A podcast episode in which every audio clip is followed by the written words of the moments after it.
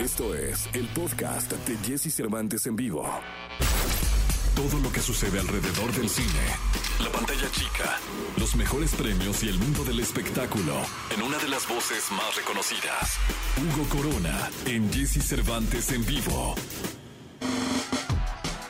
Bien, 8 de la mañana, 45 minutos. Hugo Corona, ¿cómo estás? Qué gusto saludarte. Muy bien, Jessy, tú, muy buenos días, ¿cómo va todo? Bien, contento de, que nos eh, estés, bueno, más bien de que estés por ponernos eh, estrenos y recomendaciones para este fin de semana.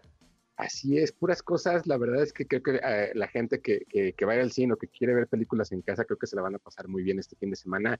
Particularmente, fíjate que estrena una película mexicana que eh, dirige el director Ernesto Contreras, el director de Sueño en otro idioma y es la historia de una mujer que eh, está atormentada por, un, por algo que le pasó en, durante su vida, algo que, tiene un suceso, y conoce a un pequeño adolescente que es interpretado por Benny Emanuel, eh, que básicamente lo que hace es sacarla adelante de su tristeza y de la manera en la cual ve las cosas. La película se llama Cosas Imposibles y de verdad es una de esas películas que si uno va a ver al cine, va a salir no solo contento, sino además va a disfrutar el hecho de que haya visto una historia tan humana, tan hermosa, tan, tan, tan, tan llena de vida, que, que, es muy raro ver en el cine mexicano una película que te haga sentir tan bien. Y Ernesto Contreras lo logra, lo logra con cosas imposibles. De verdad, creo que la gente va a salir más allá de, de, de, fascinada de lo, de, lo, de lo humana que es esta historia que nos, que nos cuenta, escrita por Fanny Soto. Ah, pues voy a ir a verla. Se llama Cosas Imposibles, ¿verdad? Está en cines. Sí, estrenó el día de ayer Cosas Imposibles de Ernesto Contreras y creo que es la, el perfecto regreso del cine eh, en México de directores mexicanos para, para después de la pandemia, porque además creo que nos hace sentir muy bien. Híjole, pues sí, sí la voy a ver, mi querido Hugo. ¿eh? El fin de semana me voy a, de Día del Padre voy a festejar en el cine. Ándale, está, está brutal la película, me parece que te la vas a pasar muy bien. Otra de las, de las que te va a hacer sentir bien además que si la quieres ver en casa, es la nueva película de Pixar que estrena exclusivamente en Disney Plus, se llama Luca, y es la historia de dos, dos amigos que se, que se conocen. Lo que es muy particular es que ellos son monstruos de mar, así tal cual. Eh, ellos viven en el mar, tienen, eh, tienen escamas, tienen una, una, una, condición evidentemente donde pues, viven en el, en, el, fondo del mar, pero cuando ellos salen a, a la tierra se convierten en humanos. Entonces, tanto Enzo como, Eco lo que hacen es salir al pueblo que tienen más cercano, que es un pueblo en la, en la ribera italiana, y empiezan a vivir y empiezan a convivir con los humanos que están ahí y cómo es que esta amistad que se va formando entre ellos dos y una, y una adolescente que también vive en este pequeño pueblo los va a ir cambiando. Creo yo, hay mucha gente que, que le gustó Soul. ¿A ti te gustó Soul? Sí, me encantó. Bueno, a mí, en mi particular punto de vista, me parece que Luca es muchísimo mejor que Soul. Wow. Tiene mejor historia, tiene mejor conexión humana y sobre todo habla mucho de cómo es que alguien se tiene que revelar para encontrarse a sí mismo. Luca, del director Enrico Casarrosa, que si ustedes recuerdan todos los cortometrajes que hace Pixar luego, este director hizo el de Luna, eh, eh, que era eh, este de, los pescadores que tenían que llegar a la luna, que era súper interesante. Entonces, creo que lo pueden ver, la van a pasar muy bien tanto niños como, como adolescentes, como adultos. Solamente va a estar en Disney Plus, no la van a poder ver en otro lado, pero la ventaja, llamémoslo de alguna manera, es no tienen que pagar extra por ello. Ah, eso está bueno, luego te, quieren clavar otros 200 varos o 300 y dices tú, ¿qué hubo? Me espero, ¿no? Sí, exacto. Entonces, eh, esta llega completamente como parte del catálogo de la plataforma Disney Plus.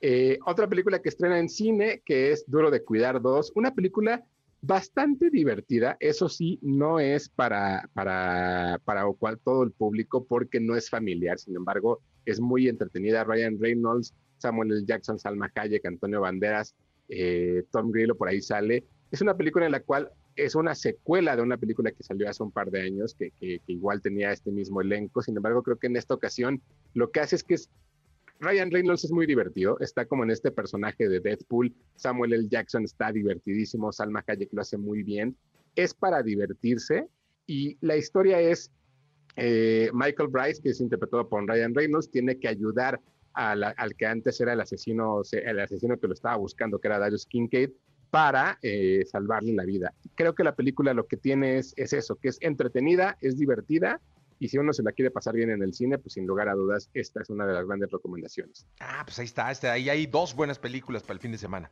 Así es. Y por último, en Prime Video estrena un documental, eh, una serie documental que se llama Chivas, el rebaño sagrado. Ya me, había, ya me habías dicho que no lo vas a ver. A mí me gustaría invitarte a que lo vieras. Creo yo que va más allá del equipo. Evidentemente se va sesgando porque, pues sí, Guadalajara es eh, o eres Atlas o eres Chivas.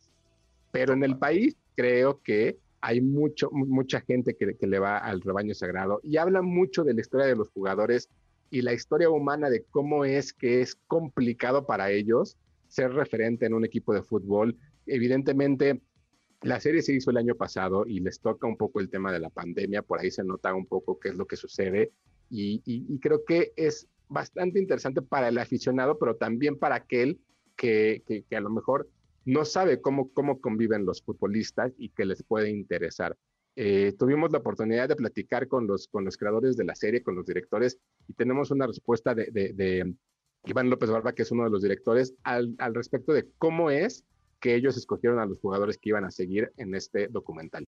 No importa si nunca has escuchado un podcast o si eres un podcaster profesional. Únete a la comunidad Himalaya. Radio en vivo. Radio en vivo. Contenidos originales y experiencias diseñadas solo para ti. Solo para ti. Solo para ti. Himalaya. Descarga gratis la app. Mira, creo que, creo que así como el fútbol, la vida y, el cine también y el documental es de momentos. Y, así como bien dices que tenemos ahí una serie pendiente del Mundial de Clubs y de Conca Champions, finalmente este momento que estaba sucediendo frente a nuestros ojos era digno de ser, de ser documentado, ¿no? O sea, esta reconstrucción de, de las chivas como tal. De la misma manera es que se eligen a los personajes, ¿no? O sea, por supuesto nos, nos, nos gustaría que, la serie fuera de, 15 capítulos y poder abordar la vida de todos, porque son igual de interesantes, igual de inspiradoras sus historias, pero finalmente también hay momentos específicos en los que, en los que algunos tienen más relevancia para el equipo o lo que está sucediendo de alguna manera representa a más personas.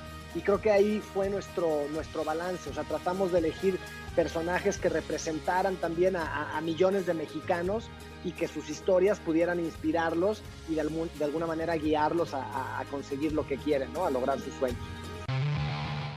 O sea que siguen a jugadores, ¿no? Siguen a los jugadores, pero además creo que lo que es interesante es ver también este proceso en el cual eh, el, el, ahora dueño Mauri Vergara toma el equipo después del fallecimiento de su padre y es como, como esta historia en la cual eh, pues cómo, haces que tu papá se sienta orgulloso ya no estando eh, presente en la tierra. Creo que es, es, bastante interesante. Evidentemente, pues todo toda la gente que le va a Guadalajara les recomiendo que lo vean. Si no le van, denle una oportunidad, no les pasa nada. Mira, yo la verdad, mi querido Hugo, me voy a esperar al 25, 26 y 27 de noviembre para ver la de Get Back, eh, la de The Beatles Get Back con Peter Jackson. Yo me espero, tranquilo, ah, ya, ya casi no falta nada. Pero esa va a estar muy buena, ¿no? Que es una serie documental de, que originalmente iba a ser una película de seis horas. Sí, no. Netflix Dios. Ya, ya, lo platicaremos con calma aquí, que no, nos vendrás y nos, nos platicarás de esta pero me espero, ¿eh? Digo, tampoco me urge eh, ver un documental ahorita, pronto, ya noviembre, ya faltan que cuatro, cinco meses, una cosa de esas. Yo me espero a ver esta de los Beatles. Eh, Hugo, ¿tú le vas a Chivas? Yo le voy al Guadalajara. Ah, no, pues con razón, hombre, hasta, hasta extracto pusiste, ya, y ahora ya lo entiendo, lo entiendo todo, mi querido. O sea, vaya, hay, gente, creo que lo que va a haber es que va a haber personas que no la van a querer ver, afortunadamente, pues siendo el, equipo más popular de México. Pues, a ver, pero mira, cada quien. No, sí, de, de pronto yo sí, de verdad, no, no, no, no quiero que me salgas arpullido este, pero, pero me quedo, los que le van a las chivas, que la vean seguramente, son millones, ¿eh? con esos alcanzan. Este, sí, son millones, es uno de los equipos más populares del continente americano, seguramente. Así que tendrá muchísima gente que la, que la vea. Esta película que, también nos la estás recomendando. Hugo, muchas gracias.